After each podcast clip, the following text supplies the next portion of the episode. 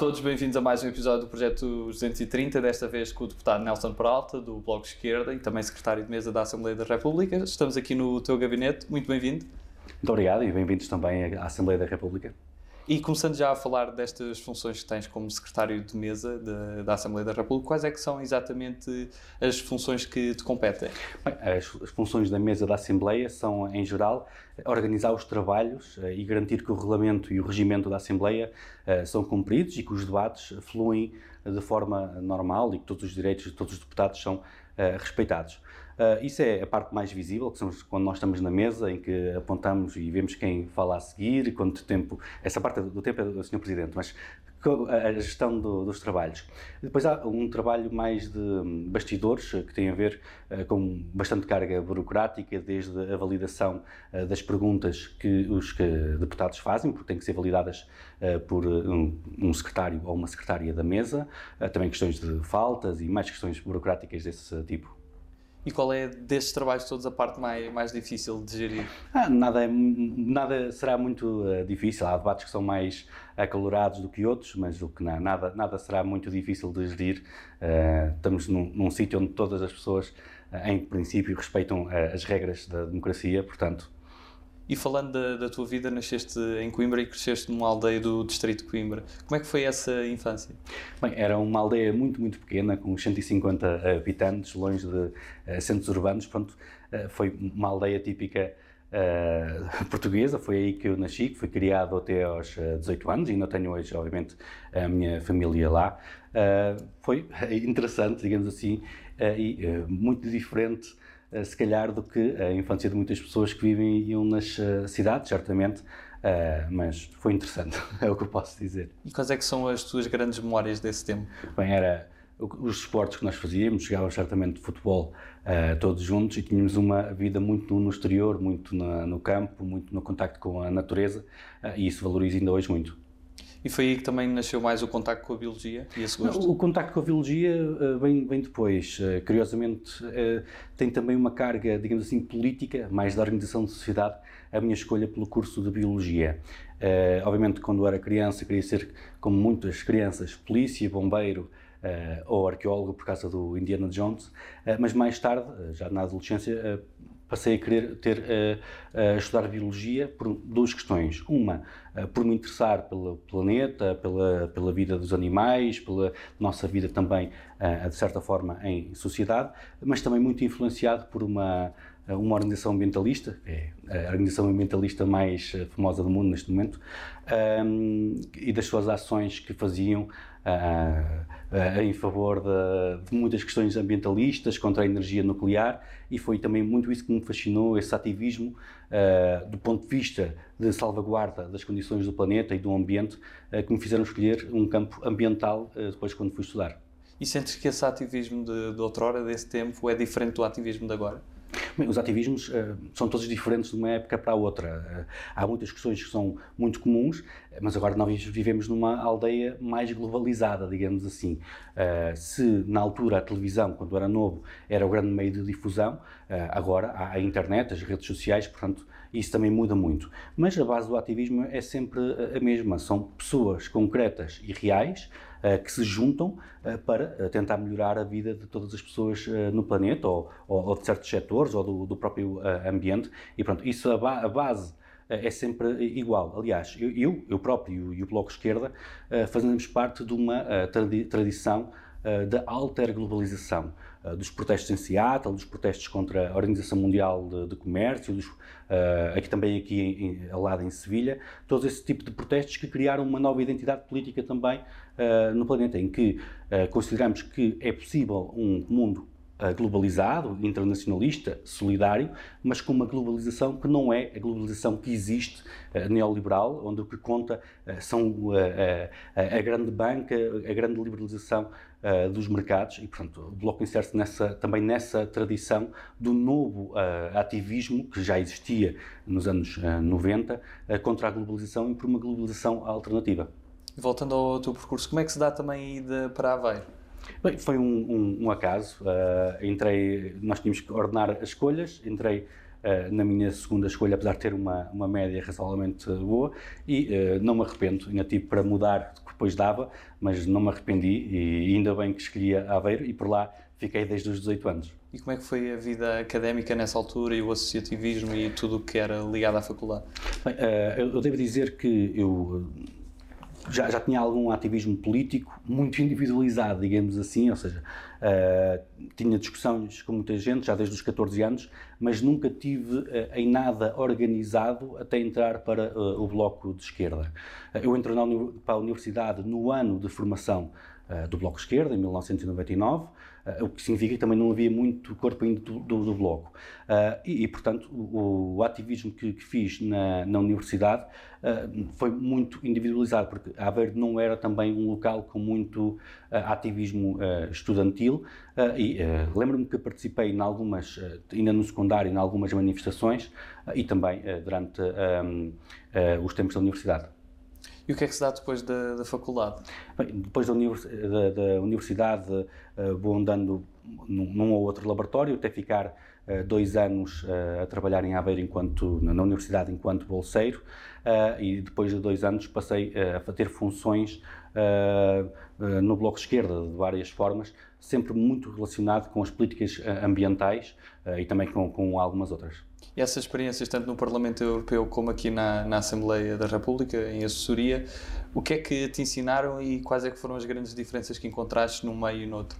Bem, são bastante diferentes. Eh, o, a cultura do Parlamento Europeu é muito diferente da cultura do, do Parlamento Português. No Parlamento Europeu é um Parlamento muito individualizado, uh, onde o que conta é o ou a uh, deputada, onde os partidos e os grupos parlamentares uh, têm uma são muito mais diluídos. Aqui é, é, diferente, é um, é um partido, é um parlamento onde os grupos parlamentares, é que, obviamente, como representam um programa eleitoral, são a questão mais, mais relevante, não tirando, obviamente, a individualidade de cada deputado. Mas o que aprendi no concreto foi muito a arte do desenrescanço, eh, de eh, termos que fazer em curto espaço de tempo algumas questões, mas também eh, algumas coisas mais longas de processos para chegarmos a uma lei, para chegarmos a um processo de negociação e conseguirmos ter uma melhoria dessa lei no final. Acho que essas são as coisas que nós tiramos, que pelo menos eu tirei ao longo destes anos, uma, uma, eh, uma, uma aprendizagem uh, de conseguirmos fazer uh, melhorias nas leis, que é aquilo que nós estamos aqui a fazer, se bem que as melhorias na sociedade não se medem só pelas melhorias na lei, há muitas melhorias que primeiro entram na lei e só depois chegam à sociedade, ou vice-versa. Isso, isso também temos que ter a capacidade de não nos fecharmos apenas uh, não, nas, nas portas do Parlamento, mas conseguirmos que as mudanças sejam também na sociedade. E de que modo é que essa aprendizagem também te facilita hoje o teu trabalho de deputado?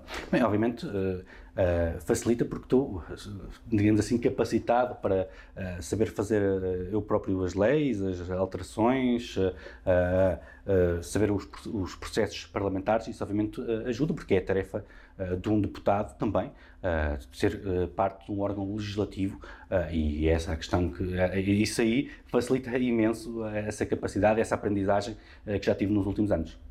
E aqui na Assembleia, por vezes, os trabalhos de comissão, mesmo os grupos de trabalho, não é um trabalho tão, tão visível. Quais é que destes trabalhos, e os diferentes que já tiveste, te marcaram mais?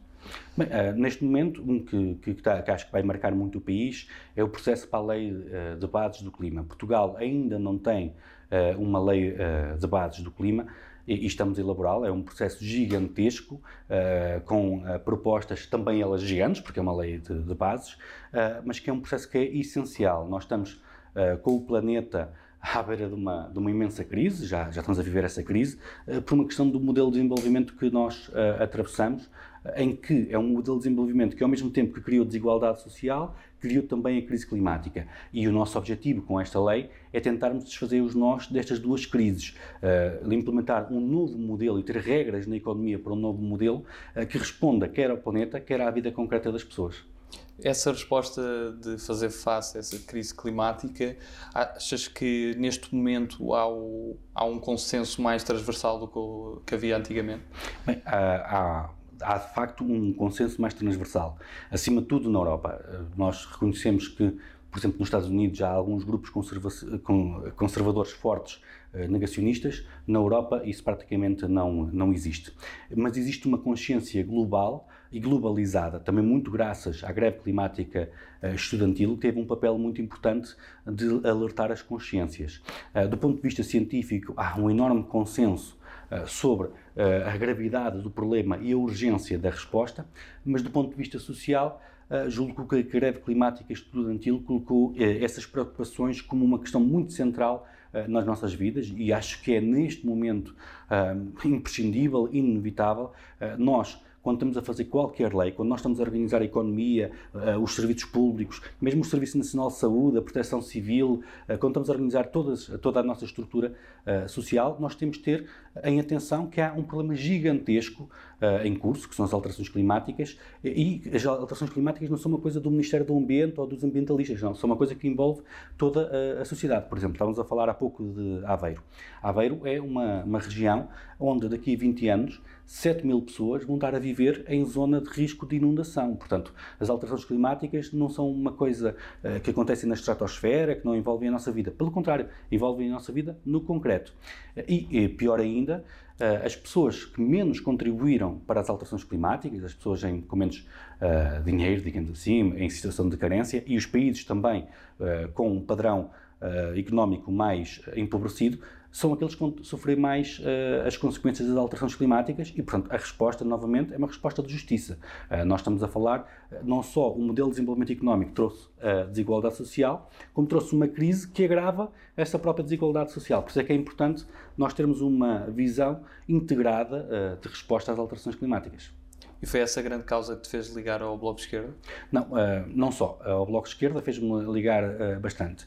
Eu, como disse, desde os 14 anos Uh, já discutia muito política com, com quem quer que eu encontrasse. Um, e quando o Bloco chegou em 99, eu achei aqui está uma ideia fabulosa, não é?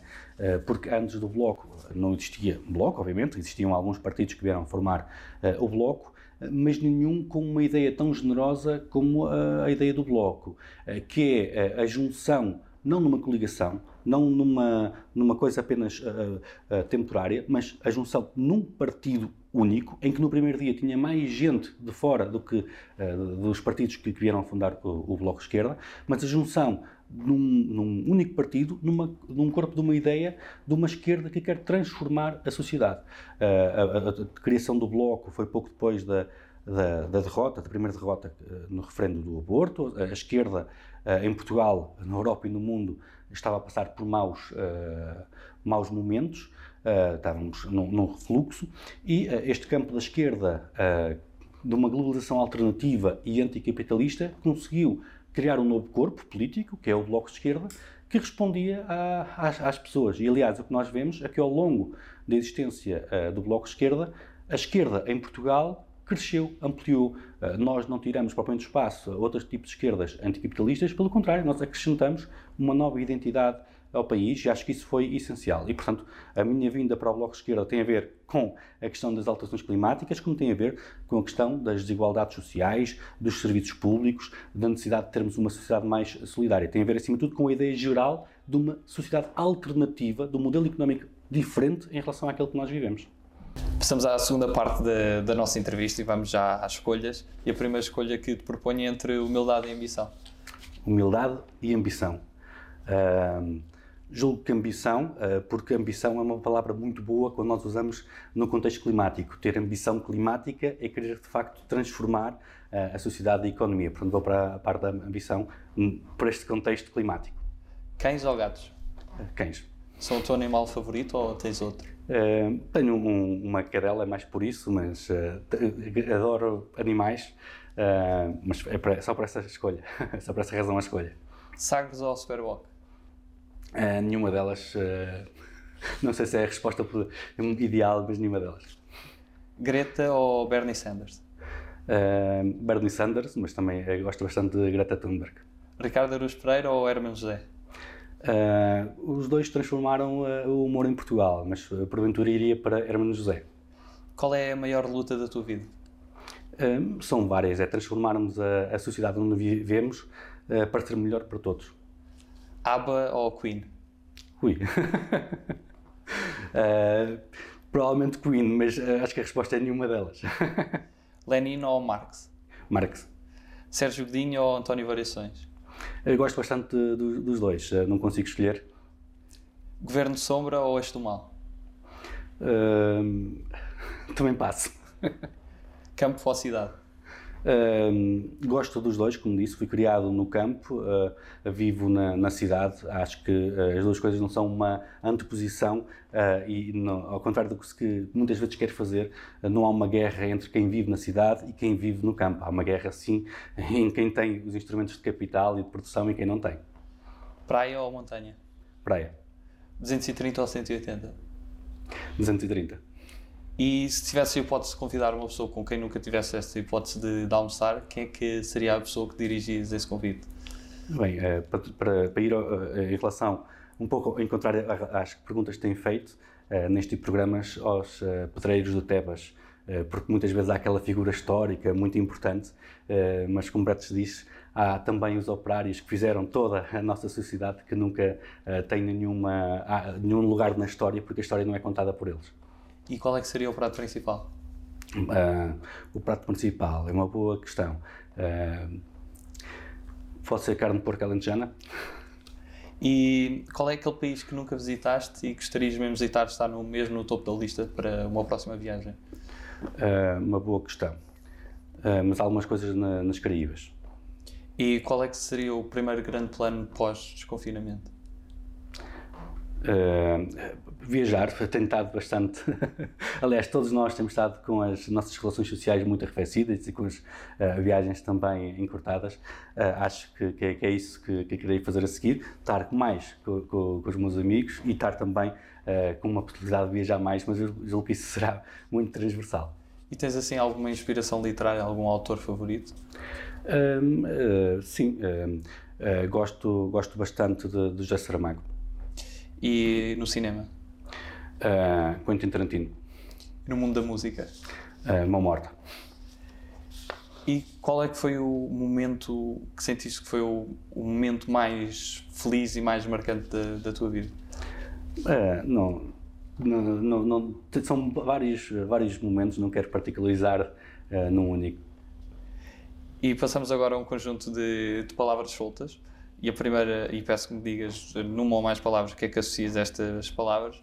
A primeira é poluidores. Poluidor? Uh, não tem a ver com uma questão de culpa, tem nem com uma questão de poluidor-pagador, que é o que a direita quer, a direita e, o Partido Socialista querem implementar. Uh, poluidor tem a ver com um modelo de desenvolvimento, porque se uh, há uma empresa que polui um rio e depois quem, quem uh, sofre com os problemas do rio é toda a população, ou quem vai despoluir o rio é o Estado ou a, a própria população, significa que temos um modelo económico com externalidades, onde uma empresa usa os, usa os recursos de todos para ter uh, os seus lucros, ao mesmo tempo que prejudica a vida de todos e prejudica também, já agora, a, a, a economia de todos. Crise. Crise? Bem, são várias uh, crises, mas uh, a crise é associada a este modelo de desenvolvimento capitalista. Aliás, uh, a minha geração e, e, pessoas com mais alguma idade que eu já atravessaram várias crises. não é há uma crise, não.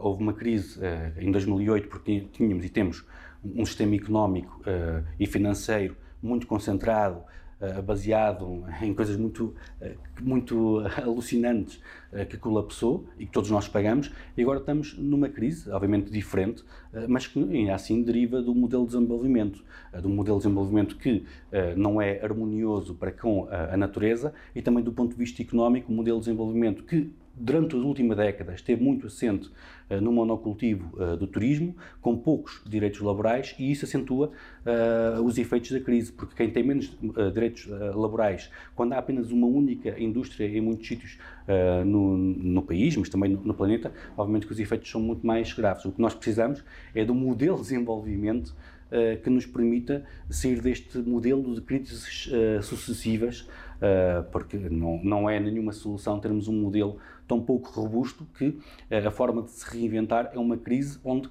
eh, as, as populações mais carenciadas ficam ainda em pior estado. Veneza. Veneza. Bem, eh, uma coisa é certa, Aveiro não é, aliás, Aveiro não é Veneza de, Itália, não gosto dessa, dessa expressão.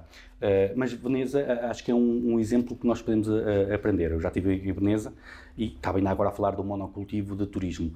A vida das pessoas que vivem, nasceram, têm vida normal em Veneza é muito dificultada.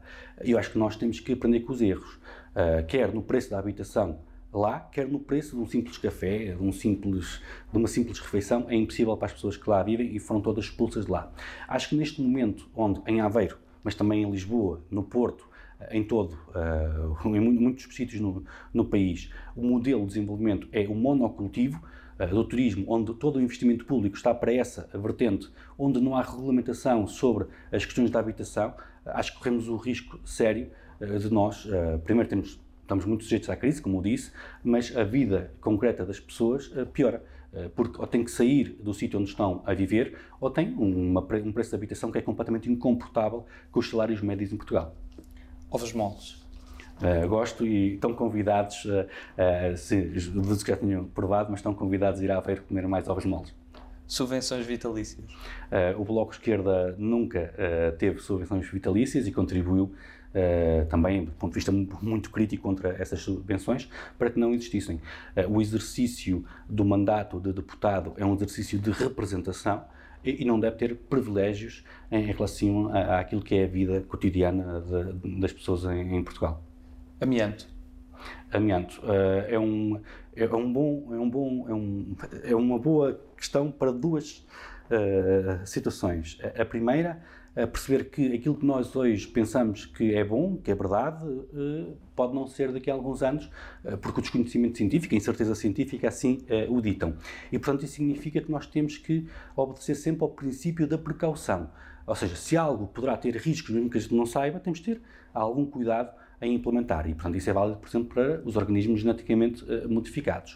Uh, mas também, uh, já agora, o ambiente mostra muito bem como Portugal muitas vezes está na cauda da Europa e do mundo em algumas soluções ambientais, porque a lei que proibiu o amianto chegou em Portugal seis meses depois de já ser proibido na Europa. Ou seja, tivemos muitos anos para fazer a lei e infelizmente ficamos à espera e a olhar. E portanto é um exemplo como, infelizmente, uh, uh, muitas vezes uh, o ambiente e a saúde pública ficam em segundo plano em relação a outras a outras prioridades que, deveriam ser, obviamente, essenciais para, nós, para a nossa vida, que termos livrado logo do ambiente.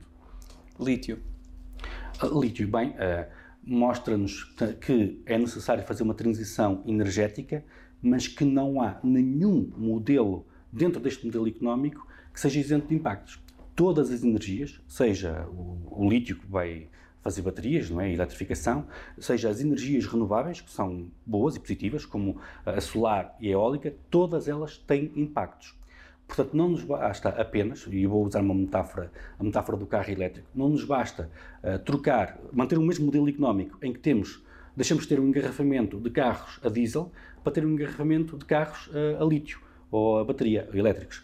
O que nós precisamos é de mudar o modelo de desenvolvimento antes de mais. Os transportes públicos uh, têm que estar no centro das prioridades uh, do nosso modelo de desenvolvimento, o que significa que há menos necessidade de, ehm, de produção uh, energética e de consumo energético, mas também muitas das áreas que hoje Uh, são as principais áreas onde se gasta energia, como o cimento, a própria produção de energia, o papel, uh, todo um outro conjunto de, de, de indústrias têm que ser reinventadas para nós conseguirmos fazer casas, por exemplo, com materiais de construção que não requerem tanta energia e que depois não vão requerer tanta energia novamente de, para conservar a, a, temperatura. E, portanto, acho que a questão é essa, é nós sabermos mudar muito o, o registro. E, para além de que a estratégia do lítio do governo é uma estratégia de exportação. E acho que nós temos que aprender que o que nós precisamos são de estratégias de ciclos curtos, de produção localizada com consumo localizado.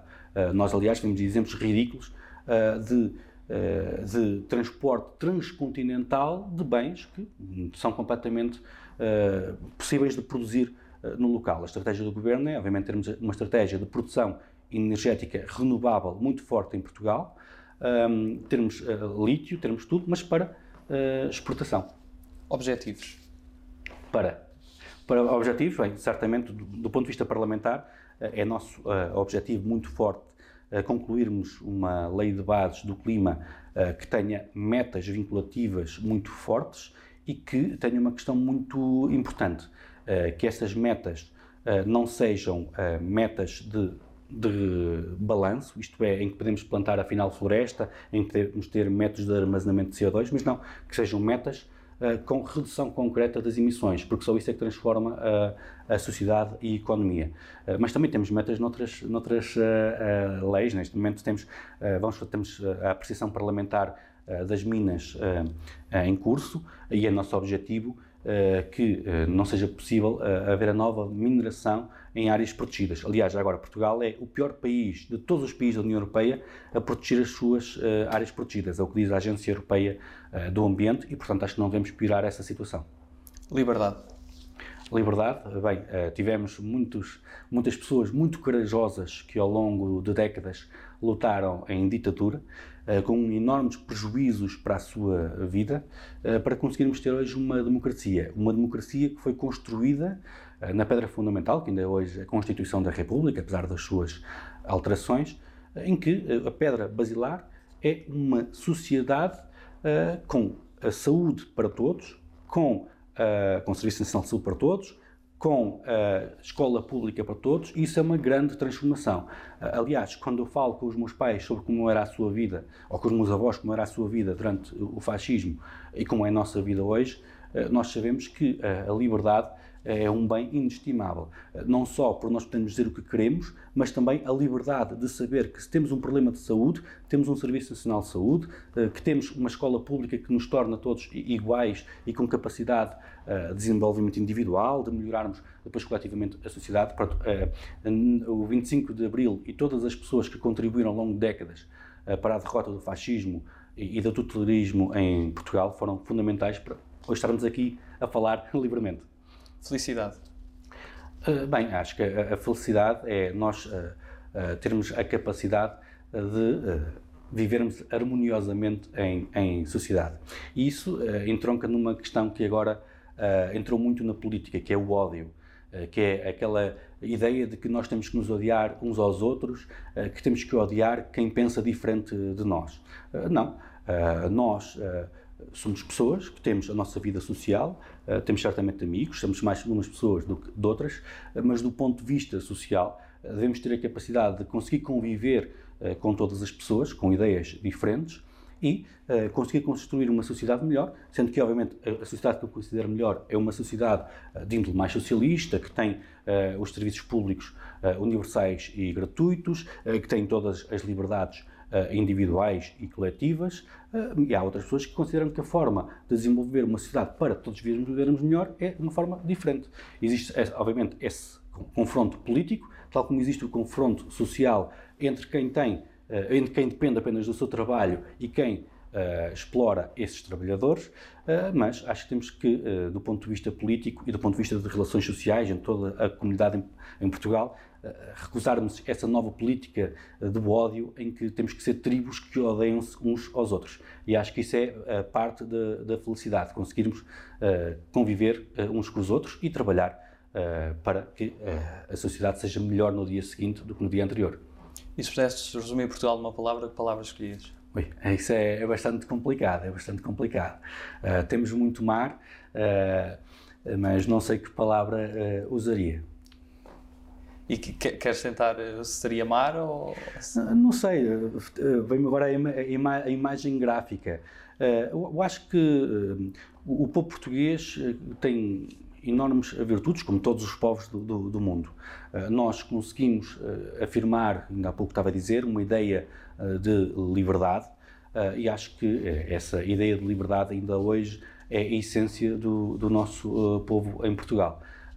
Vivemos, vivemos demasiado tempo em, em, ditadura, portanto, acho que ainda hoje a grande parte da construção da nossa sociedade vem de uma Constituição que nasceu depois uh, da, da, da, Revolução, com um balanço de forças na sociedade muito mais favorável uh, à esquerda e que nos trouxe imensas, imensas uh, melhorias. E acho que todos nós, a, a, marca das nossas vidas, acima de tudo quem nasceu depois da Revolução, é o Serviço Nacional de Saúde e a escola pública. Acho que ninguém em Portugal imagina as suas vidas sem estes dois grandes pilares da nossa vida coletiva. E que, para terminar, que mensagem é que gostarias de deixar a todos os portugueses? Bem, a todos os portugueses e a todas as uh, portuguesas, uh, certamente que se envolvam uh, na escolha do nosso futuro, que não desistam uh, de participar politicamente, civicamente, em todas uh, as lutas que, que, vão decorrendo, que consideram que são essenciais para um mundo e para um Portugal mais justo, seja uma rua, uma, uma luta relacionada com a sua rua, seja uma luta globalizada sobre as alterações climáticas, onde estamos todos no mesmo planeta, mas acho que a construção democrática é tanto mais rica e desenvolve tanto mais frutos quanto mais pessoas nelas uh, participarem. E, acima de tudo, quem depende do seu trabalho e quem uh, tem muito poucas condições uh, para, através da economia, moldar o, a, a verdadeira face do nosso país e do nosso planeta. Acho que todas as pessoas viram como é que a nossa elite económica se comporta nas comissões de inquérito e o que nós precisamos é de participação política, não feita de forma tão intensa por estas pessoas, precisamos que todas as pessoas em Portugal se envolvam politicamente e que contribuam para um país e para um mundo melhor. Nelson, muito obrigado pela tua participação. Muito obrigado. E obrigado a todos lá em casa. Voltaremos em breve com mais entrevistas aos 230 deputados à Assembleia da República. Até já.